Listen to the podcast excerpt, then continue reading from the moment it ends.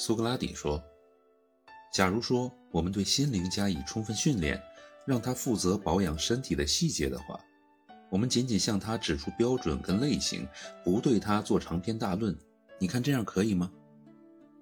格劳孔说：“必须这样做。”苏格拉底说：“我们说过，守护者不能酗酒，他们是世界上最不应该喝醉，然后忘了自己是谁的人。”格劳孔说：“的确如此。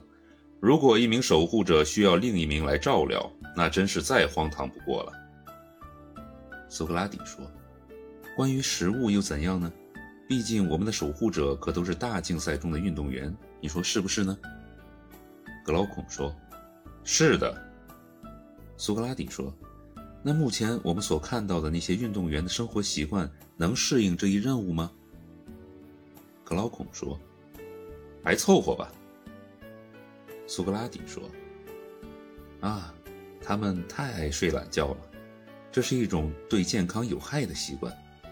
你是否注意到，他们一生似乎都在睡眠，只要稍微偏离一点规定的作息时间，他们就会得重病。”格劳孔说：“我确实注意到了这种情况。”苏格拉底说：“那么，战争中的战士们应该需要多种多样的训练，他们有必要像中宵不眠的警犬那样，始终保持高度敏锐的视觉和嗅觉、听觉。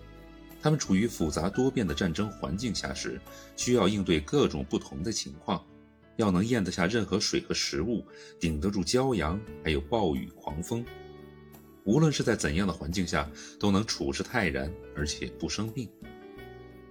格劳孔说：“你说的很对。”苏格拉底说：“那么，最好的体育与我们刚刚所描述的音乐教育，难道不是相契合的吗？”格劳孔说：“你是指什么？”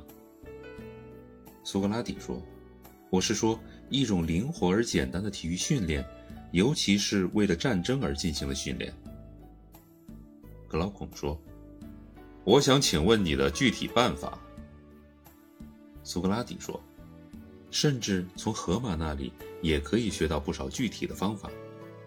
你知不知道，我们的英雄们在战争中会餐的时候，河马从不给他们鱼吃，即使是驻扎在赫勒斯旁海岸边，当然也不给他们炖肉吃，只给烤肉。”毕竟，烤肉对于战士们来讲是最容易搞到的，只要找到火种，无论在什么地方都可以，没有必要随身带许多的铜锅和平底锅。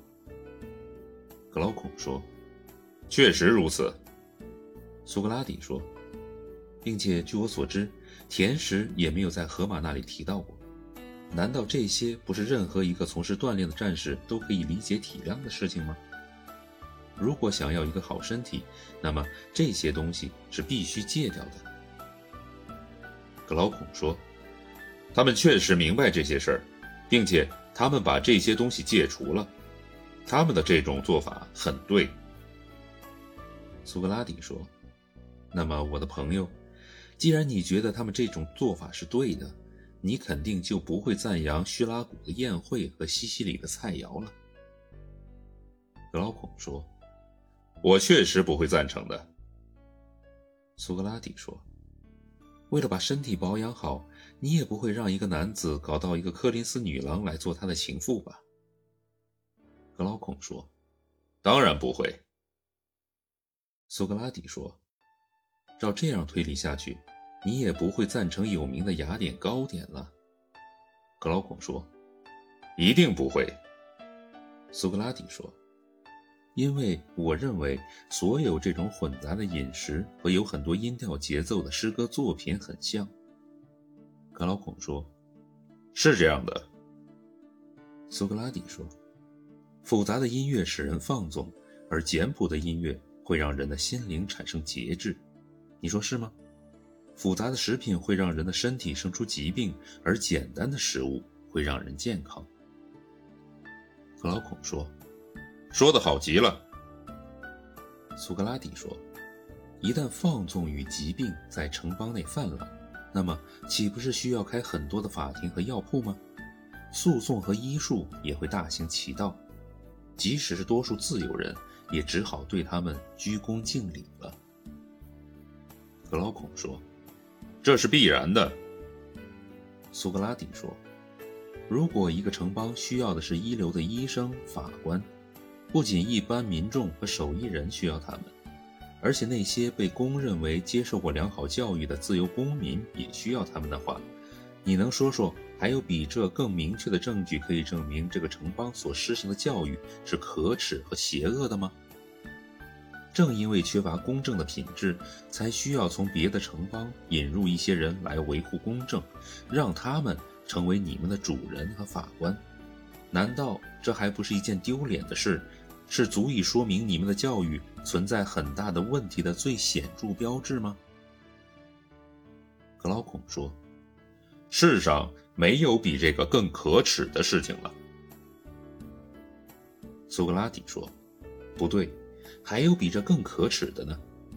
一个人不仅把自己的大部分时光花在法庭上打官司，忽而做原告，忽而做被告，而且还由于不知怎样生活更有意义。”一天到晚耍弄滑头，颠倒是非，使用各种推论、借口、诡计、阴谋，无理也要说出理来，而所有这一切又都不过是为了无聊的争执。